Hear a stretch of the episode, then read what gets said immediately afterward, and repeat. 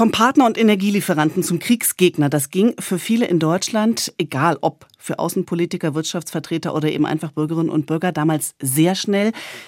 Hätte man noch mehr erklären müssen?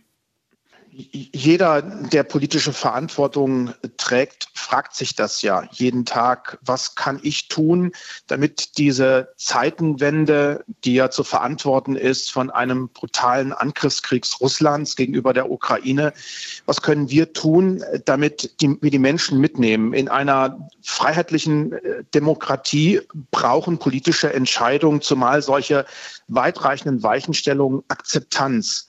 Und wir wissen gleichzeitig auch, dass Putin ein Meister des propagandistischen Draufhauens ist und er das Gift der Propaganda auch seit Jahren auch bei uns in Deutschland ausgebreitet hat. Umso wichtiger ist es, dass wir den Menschen erklären, warum auf einmal so ein Typ wie ich, der jahrelang gesagt hat, Frieden schaffen ohne Waffen, jetzt sagt, Frieden schaffen durch und mit Waffen. Mhm. Äh, da kann ich nicht einfach erwarten, dass die Bürgerinnen und Bürger mir dann so zunicken und sagen, ja, da hat der Kerl recht. Das muss erklärt werden. Und genau darum ging es ja in dieser Zeitenwenderede, äh, wenn wir schon von den Waffen reden. Es ging um diese 100 Milliarden Euro Sondervermögen für die Bundeswehr. Und in der Tat ging es ja auch dann weiter ums Militärische und das geht es bis heute. Ungewohnt könnte man sagen, aber es ängstigt eben auch viele. Ist das legitim? Ja, selbstverständlich. Ich habe Verständnis für diese Ängste. Noch einmal, wir erleben einen ganz furchtbaren Krieg, der nicht vor Kriegsverbrechen und Verbrechen gegen die Menschlichkeit Halt macht. Die Menschen sind erschüttert von diesen Bildern. Ich bin deshalb auch ganz, ganz vielen dankbar, dass sie nach wie vor nicht einfach abschalten, sondern dass sie weiterhin ein offenes Herz zeigen für die Geflüchteten aus der Ukraine und dass sie bereit sind, trotz ihrer eigenen Ängste diesen Weg mitzugehen, nämlich der Ukraine nicht nur politisch und humanitär, sondern eben auch militärisch zu helfen. Hm. In dieser Diskussion, sowohl gesellschaftlich als auch politisch, hat heute früh der Fraktionsvorsitzende Ihrer Partei, der SPD im Bundestag, Rolf Mützenich, im Deutschlandfunk klargestellt, Manche Einlassungen, die es in den letzten Monaten gegeben hat, stehen einem Land, einer Demokratie, die sich auch zivile Mittel immer für die Konfliktbearbeitung genommen hat, ich finde, nicht gut zu Gesicht. Wenn Sie das als Skepsis beschreiben, ist das Ihre Sache. Ich habe keine Skepsis und ich glaube, äh, Diplomatie mit Verhandlungen gleichzusetzen, das ist etwas zu kurz gegriffen. Diplomatie ist der tägliche Versuch, Pfade möglicherweise irgendwann auch zu Verhandlungen zu finden. Das ist der SPD-Fraktionschef gewesen heute früh. Herr Roth, wie groß ist denn die Bandbreite in Ihrer Fraktion, in der Regierungsfraktion zur Zeitenwende?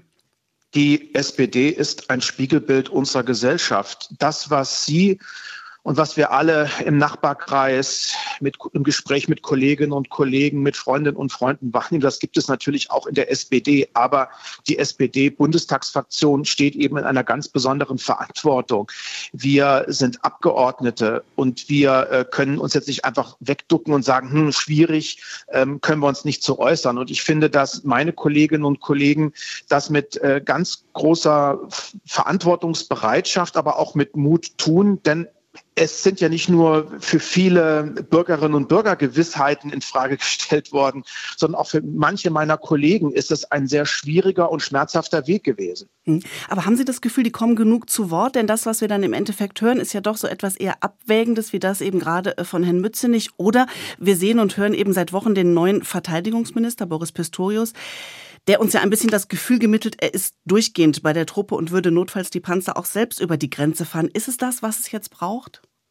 Noch einmal, wir haben viel zu lange Diplomatie äh, gegen Wehrhaftigkeit und auch Abschreckung ausgespielt. Aber Dialogfähigkeit und Wehrhaftigkeit sind zwei Seiten derselben Medaille. Die gehören einfach zusammengenommen. Deswegen ist so jemand wie ich, der mit Ihnen momentan auch über Waffen und über militärische Unterstützung spricht, kein Gegner von Diplomatie. Und diejenigen, die über Diplomatie sprechen, sind in der Regel auch keine Gegner von militärischer Unterstützung. Man muss das eben zusammenbringen. Und in einem Krieg, in einem furchtbaren Angriffskrieg, dem tagtäglich Menschen in der Ukraine zum Opfer fallen. kann man eben nicht alleine nur humanitär vorgehen, sondern einem Angegriffenen muss man helfen. Das ist auch glasklar durch das Völkerrecht abgesichert. Und in dieser Verantwortung stehen wir ja in Deutschland nicht alleine, sondern wir machen das gemeinsam mit vielen, vielen Partnerinnen und Partnern in der Welt. Und die größte und wichtigste Rolle spielen dabei die USA, denn das muss man auch mal sehr selbstkritisch in Richtung Europa sagen. Ohne die massive Unterstützung der USA hätte vermutlich die Ukraine diesen Krieg schon längst verloren. Herr Roth, wir haben unter anderem am 24. Februar in SWR 2 vor einem Jahr hier miteinander gesprochen. Da war der Krieg wenige Stunden als was ist jetzt? Wir haben jetzt sowohl über das Militärische gesprochen, als auch über das Nicht-Militärische, was in diesem Jahr passiert ist. Was ist ein Jahr später Ihre Haupterkenntnis? Dass liberale Demokratien nicht davon ausgehen dürfen, dass Freiheit und Frieden von selbst kommen, sondern dass man immer wieder auch etwas dafür tun muss und dass man investieren muss. Und dass eine Gesellschaft, die so stark auch dem, dem Frieden verhaftet war, am Ende auch bereit ist, dieser Zeitenwende auch angemessen Rechnung zu tragen und dass es am Ende auch hilfreich ist, im Team mit vielen anderen zu agieren. Wir haben so viel geleistet. Wir reden auf einmal über eine EU-Perspektive für die Ukraine. Wir schauen auf einmal nicht großväterlich paternalistisch auf den Osten Europas, sondern wir nehmen diese Staaten endlich mit Respekt wahr. Wir achten ihr Recht auf Selbstbestimmung, ihre Souveränität. Und wir sehen Putin als den, der er wirklich ist. Ein Diktator, dem das Leid vieler Menschen schnurzpiep egal ist und der im 21. Jahrhundert versucht, eine kolonialistische, imperialistische Politik mit militärischer Gewalt durchzusetzen. Und, und deswegen ist das eben nicht nur ein Krieg irgendwo äh, in Europa, sondern er hat massive Auswirkungen auf die Friedens- und Freiheitsordnung weltweit. Und das behaupte ich, wird uns noch lange und weiter beschäftigen. Da haben Sie recht, Frau Gedin. Michael Roth, danke fürs Interview und Ihre Zeit. Ich danke Ihnen. Tschüss.